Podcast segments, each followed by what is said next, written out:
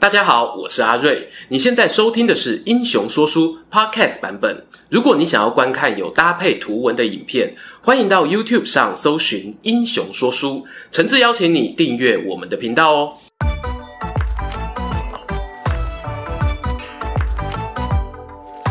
Hello，英雄说书的观众朋友，你们好，我是说书人阿瑞，替大家带来精彩的英雄故事。又到了我们睽违不知道几个月的特别企划——历史大排名时间啦！哎 Yeah.，掌声鼓励一下，对，哎，欢迎我们小帮手 Alan 啊！大家好，我们这一次哦，票选的这一个主题呢，《三国演义》，你最喜欢的虚构人物，Alan。嘿，虚构人物，你知道是什么意思吗？虚构人物，正史没有出现的人物。哎、欸，没错，其实功课是你做的啦，对，你应该要知道，丢丢个球给你。好，但其实我在做这个题目的候选名单的时候啊，我有发现一些，哎、欸，我们觉得很好玩的一个事情。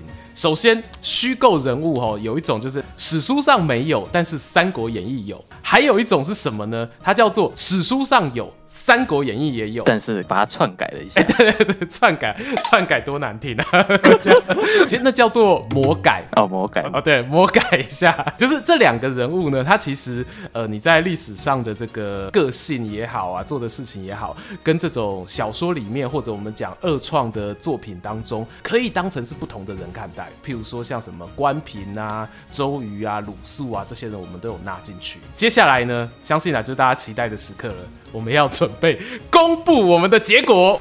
第五名是谁？第五名南蛮系列哦，就是诸葛亮哦，他有那个讨伐南中。然后他在讨伐南中当中所遇到的那一些人，那因为这个系列实在是太多人了，所以我们那个时候投票的时候是把它打包成一个组合包 DLC。我哎，我没有没有收那个全军破敌夜配哦。那这组合包里面有谁啊？我们有祝融夫人嘛，兀土谷、目录大王哦，这一些这个名字听起来跟那些汉人不太一样的这些角色。可是呢，当中啊，我觉得有几个人哦，是我原本差点以为他是真的。喂，像是谁？欸，像是谁呢？像是孟获，他有一个哥哥跟一个弟弟，在小说里面有出现。他哥哥好像叫孟杰，然后弟弟叫孟优。哦，这个有一个评论有写到他们。哎呦，说说一下，说一下。他觉得孟杰是帮。助诸葛亮度过独权，可是孟优却反过来跟着孟获反抗到底。他觉得这个反差还蛮有趣的。欸，你觉得为什么？我想听听看。Alan 作为一个旁观读者，你觉得为什么作者会这样写？作者嘛，也就要猜测罗贯中他的没错想法是吗？对，罗贯中为什么要这样写？嘿想不到我会问你，对不对？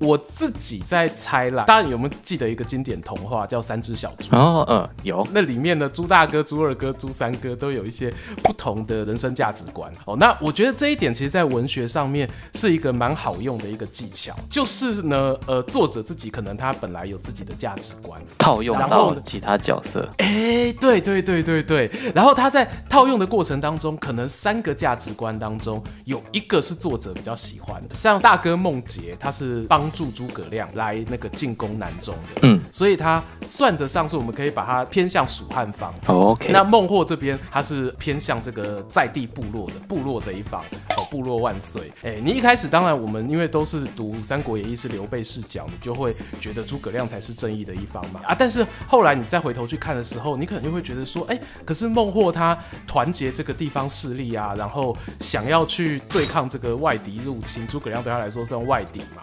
那呃，这个好像又有一种那种反抗军的感觉，但是后来你又回头去看那个孟优，看他的小弟，这个小弟是怎样瞎挺大哥，就是大哥做什么，哎呦，我就去挺，对，我就去挺，先瞎挺。在这个情况之下，罗贯中他在撰写《三国演义》的时候，他提供了三种立场去面对外敌的入侵。那当然了，其实最重要，我们之前还是有讲到说，整个南蛮的这个情节的安排，它就是为了制造《三国演义》后期。哦，就是这个关羽、张飞过世之后，那读者不想看了，那怎么办呢？要留住读者啊，所以你必须安排一些有趣的一个情节。这个我们在之前那一支影片当中有提到了。如果想要了解更多的话，哎，欢迎回头复习一下。啊，再来再来，第四名，第四名要公布吗？好，第四名，我觉得让你猜猜看，让我猜猜看。好，先先来一个，先来一个就好。我怕你三个讲完我就猜出来了。自信。好，第一个，第一个是单飞之后更加有名哦。单飞之后更加有名，哎、欸，不错哦，不错哦。有谁是单飞的团体组织？我想到像卧龙凤雏，好，或者是他更大拖的感觉哦，更大拖一点哦，那就五子良将、五虎上将。要第二有有好，第二个提示，第二个提示来，第二个提示。好，第二个提示是四个字，贴身男宠，这有点趣味化了。贴身男宠，对，贴身男宠趣味化了。我先猜一个，周仓。噔噔噔，没错。哎，好厉害！我天哪！因为你第一个讲团体，你说人很多，所以他的第一个团体应该是归在黄金贼。对，黄金大男孩。黄金大男孩是不是？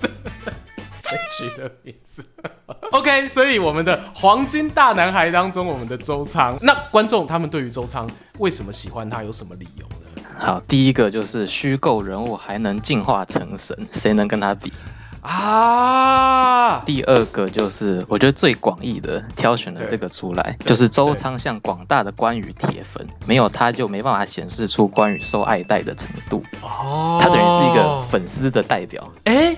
这个这个观点可以哦，对，因为周仓他到底是从哪一个时期嘣跑出来的？其实我们不知道，哎，就它是累积了好几个时代，从唐宋元明这样一路下来，所有民间传说汇集的总成。所以说，呃，你说周仓是一个所有粉丝的精神体，那这也算满足了大家一个期待，就大家想要追星嘛，我们都想要无时无刻待在偶像旁边。哦，然后帮偶像提包包啊，然后偶像到子母车的时候，也帮他擦擦汗啊，哦，只有这种感觉，好现代化，好现代化。而且我后来发现，其实因为关羽他当时他有人说他是在那个卧牛山跟周仓相遇的。那卧牛山在哪里呢？诶，不太确定哦。可是很神奇的是，有一本史书《山西通志》，它有讲到周仓这一个人。譬如说，他就说他以前在黄金贼的时期呢，是担任这个张宝的部将。嘿，然后也有讲到周仓他的家乡在平陆这个地方。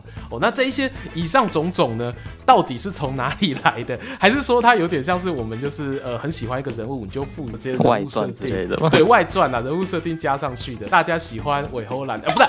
大家喜欢 二二创这个传统，其实是自古以来哦民间大众的一个习惯啦。好，那接下来第三名。第三名是谁？也是跟关羽有关，潘凤。直接讲了上将潘凤，对，他是一个喜感很高的人物，连 A 人都知道。认真讲，他应该是在颜良文丑上一阶段一系爆红的艺人。对，那我这边简单报告一下，在那个网络上面啊，就有一个手游广告，他把这个潘凤被斩杀的过程，他有点移花接木，把对手从华雄换成吕布，好，然后呢，潘凤他就上场跟吕布打嘛，那当然也是一刀被斩于马下啊。可是呢，他斩了之后哦，他就会从军营当中醒来，怎么有点像在电影的感觉？对，他就是致敬那个阿汤哥演过的那一部，嘿，然后那个潘凤就让他这样子死了又死，死了又死，好，然后最后呢，就跟吕布呢白头偕老，共结连理。不要，不要，哎呀，啊，没有啦，真美好的结局，美好的结局，其实就是大家为什么会有这样子的一个二创改编呢？就大家会觉得说，一开始他登场的时候啊，他自称那个上将潘凤，哦，然后要求大家来跟他决一死战，可是为什么这么不经打，就是一刀就死了？这种角色像什么呢？像我，我有想到，如果说潘凤没有死。嗯，他就像那个七龙珠里面的，现在叫贝吉塔哦，以前叫达尔。哦，哎，对对对，然后因为他曾经是那个七龙珠主角悟空的对手嘛，好敌手，对啊，然后可是后来就是两个人言归于好之后，就从那个敌人就变成竞争者的那种角色，你会看到，所以说后期如果说遇到什么大魔王啊，他都会先派那个达尔哦，先上去先跟大魔王打，然后达尔就一定会输，然后达尔输了之后。只要轮到悟空在上，对对对，差不多就是这样。所以潘凤如果没死的话，他大概也是达尔的命这样。第二名又要我猜了，对，再来给阿瑞猜看看。好，猜看看提示。提示第一个，少年得志。少年得志大不幸啊！我来看一下，谁这么不幸呢？少年得志。少年得志，有点人生胜利组的感觉啊。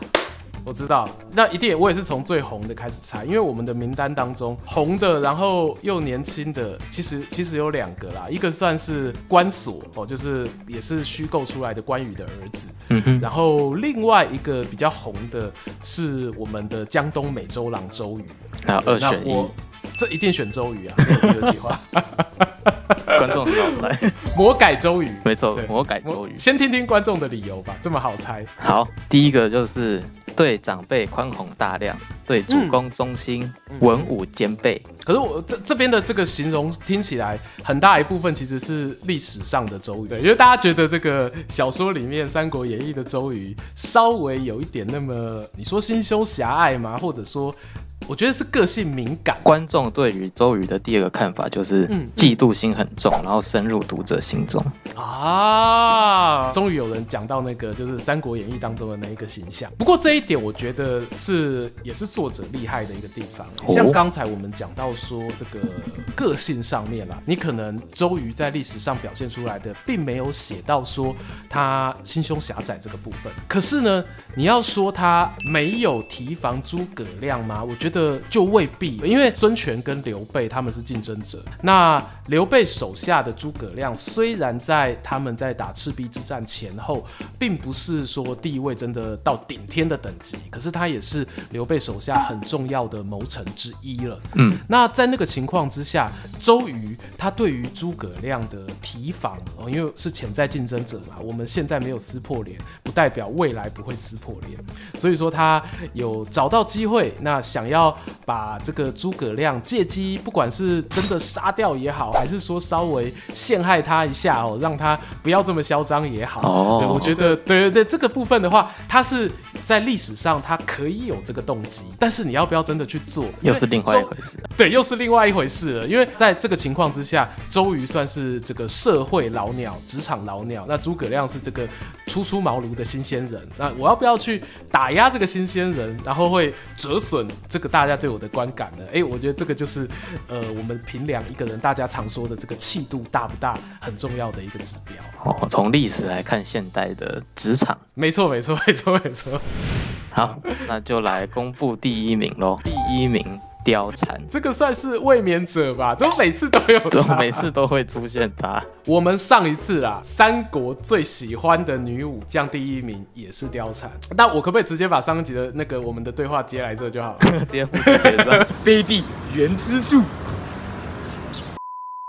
好，我们这次来聊聊个聊个别的，聊个别的。好，第一点就是貂蝉的虚构故事呢，我们拍过影片介绍，我两手都贴，你要贴哪一边都可以。好，对，所以我们这个部分我们今天不讲，但是我自己今天呢，呃，跟 Aaron 啊，我们在讨论的时候，我发现有一件事情，哎、欸。蛮有趣的，可以来讨论一下。对，可以来讨论一下。我相信看到这里都是死忠粉丝啊。